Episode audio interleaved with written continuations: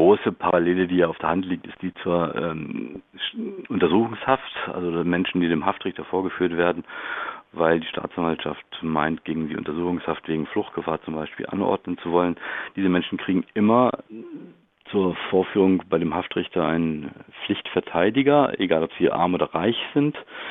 In abschiebungshaftrechtlichen Verfahren ist das anders. Sie kriegen dort niemals von Gesetzes wegen einen Anwalt gestellt, sondern nur dann, wenn sie das äh, ähm, beantragen, einen sogenannten Anwalt auf Verfahrenskostenhilfebasis zu bekommen. Das heißt, sie müssen erstens arm sein. Das sind häufig Leute, oder das Gesetz spricht von bedürftig, aber gemeint ist arm. Das sind die Menschen regelmäßig. Und der zweite, äh, das zweite Kriterium ist, dass ähm, ihr Begehren hinreichende Aussicht auf Erfolg haben muss. Das heißt, ähm, sie müssen als Anwalt, Anwältin dann dem Gericht äh, zeigen, aus welchen Gründen die Inhaftierung vielleicht unzulässig sein könnte. Das heißt, die Anwältinnen, die müssen erstmal loslegen und arbeiten.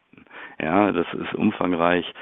Da müssen sie teilweise mehrere hundert Seiten starke Akten blättern, äh, dann müssen sie mit den Betroffenen sprechen, teilweise zu irgendwelchen auswärtigen Gerichten fahren und so weiter.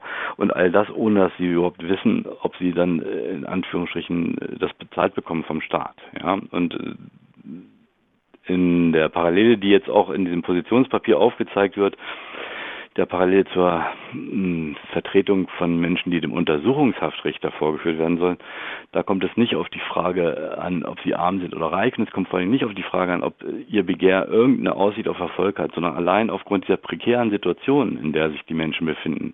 Es droht eine Freiheitsentziehung. Allein deshalb meint der Staat diesen Menschen jemanden zur Seite stellen zu müssen. Und genau das gilt auch oder erst recht in Verfahren der Abschiebungshaft. Wenn wir als äh, Medium bei Behörden anfragen in Fällen von Menschen, die Abschiebe bedroht sind, dann heißt es in sehr, sehr vielen Fällen, ja, der Rechtsweg ist ausgeschöpft, da ist nichts mehr zu machen, dieser Mensch hat kein Recht zu bleiben.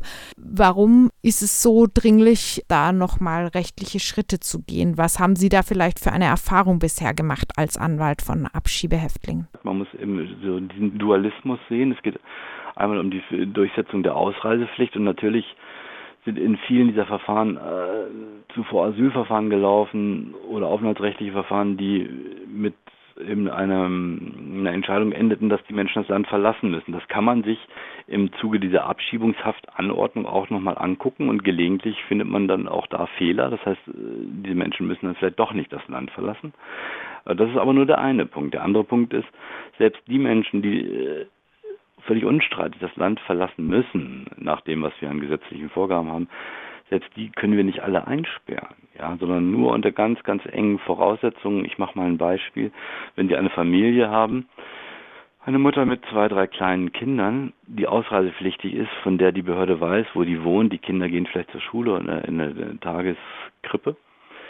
Ja, wieso sollte man die denn zur Sicherung der Rückführung inhaftieren. Und das passiert gelegentlich. In Bayern zum Beispiel sperrt man in solchen Situationen gerne mal die Mutter ein und die Kinder werden in eine Jugendhilfeeinrichtung gepackt. Ja, das ist natürlich völlig unverhältnismäßig, nicht wahr?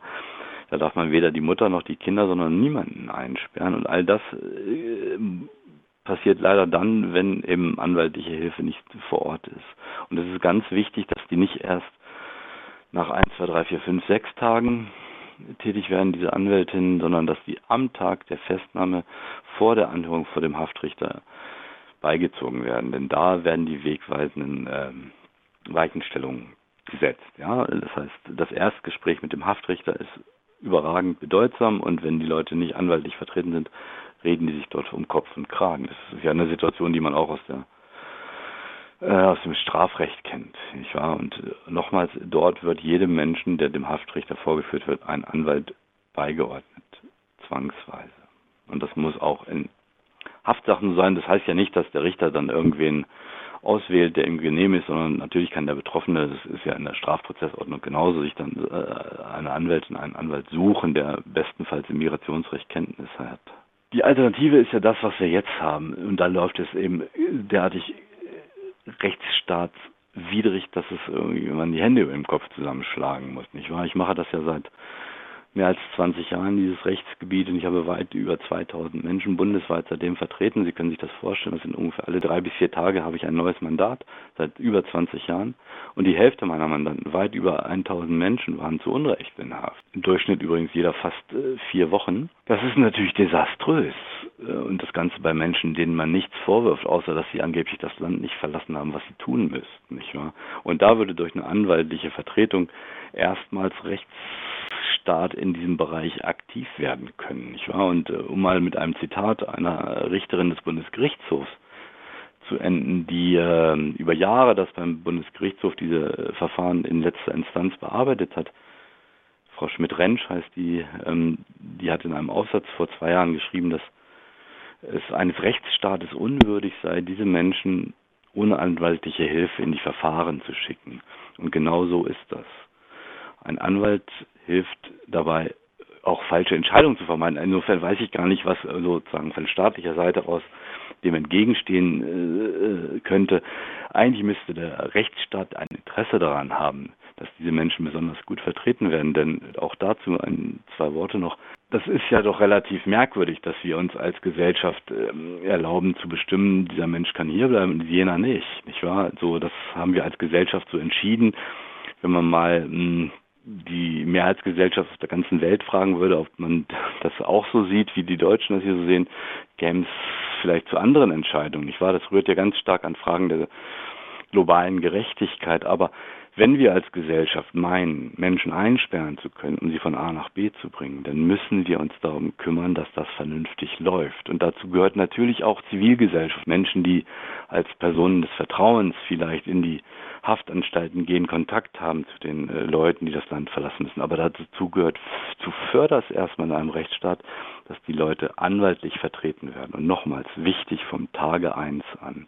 Alles andere ist zu spät. Den Menschen wird übrigens, wenn sie einen Anwalt zur Seite gestellt bekommen, auch ein Hauch Würde wiedergegeben. Die finden sich ja sonst oft so in der Situation wieder, dass sie Objekt des Verfahrens sind, und äh, durch so eine engagierte anwaltliche Vertretung werden sie zum Subjekt, nicht wahr? Und haben eigene Rechte, die sie dann auch äh, erstmals überhaupt äh, ja, durchzusetzen wissen. Sie haben es gerade selbst angesprochen, das Ganze baut ja auf der Hypothese auf, wenn wir überhaupt Menschen einsperren wollen, um sie abzuschieben, dann braucht es zumindest eine rechtsstaatliche Umsetzung, dann braucht es Pflichtanwältin. Aber ist es überhaupt sinnvoll, sich um bessere Bedingungen in Abschiebehaft zu kümmern? Sollte nicht eher konsequent ein Ende dieser Sonderform der Haft gefordert werden, die nur AusländerInnen treffen kann und nichts damit zu tun hat, dass jemand eine Straftat begangen hätte?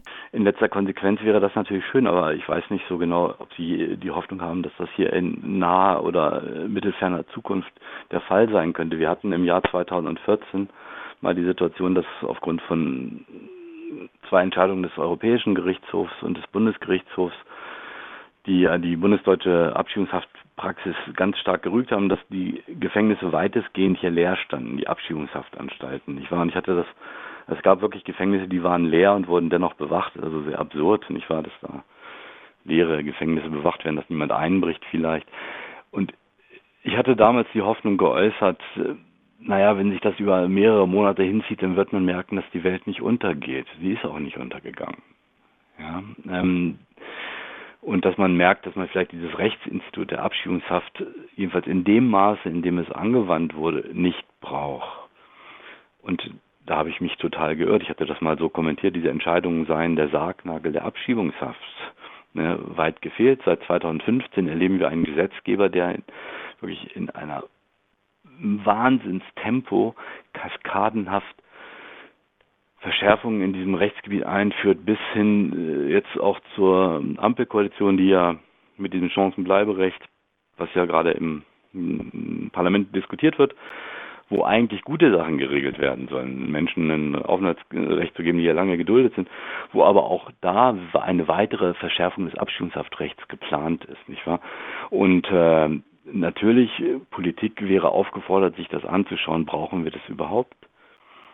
Ähm, bis es soweit ist, sollte man wenigstens, wenn wir denn das machen, dafür sorgen, dass die Menschen ordentlich vertreten werden und ich wäre ziemlich sicher, dass dann sehr, sehr viel weniger Menschen überhaupt inhaftiert werden würden. Und äh, allerletzter Punkt dazu, ich meine, das kostet ein Wahnsinnsgeld, was wir uns hier leisten. Nicht wahr? Menschen einzusperren und sie von A nach B zu bringen am Tag zwischen 200 und 600 Euro.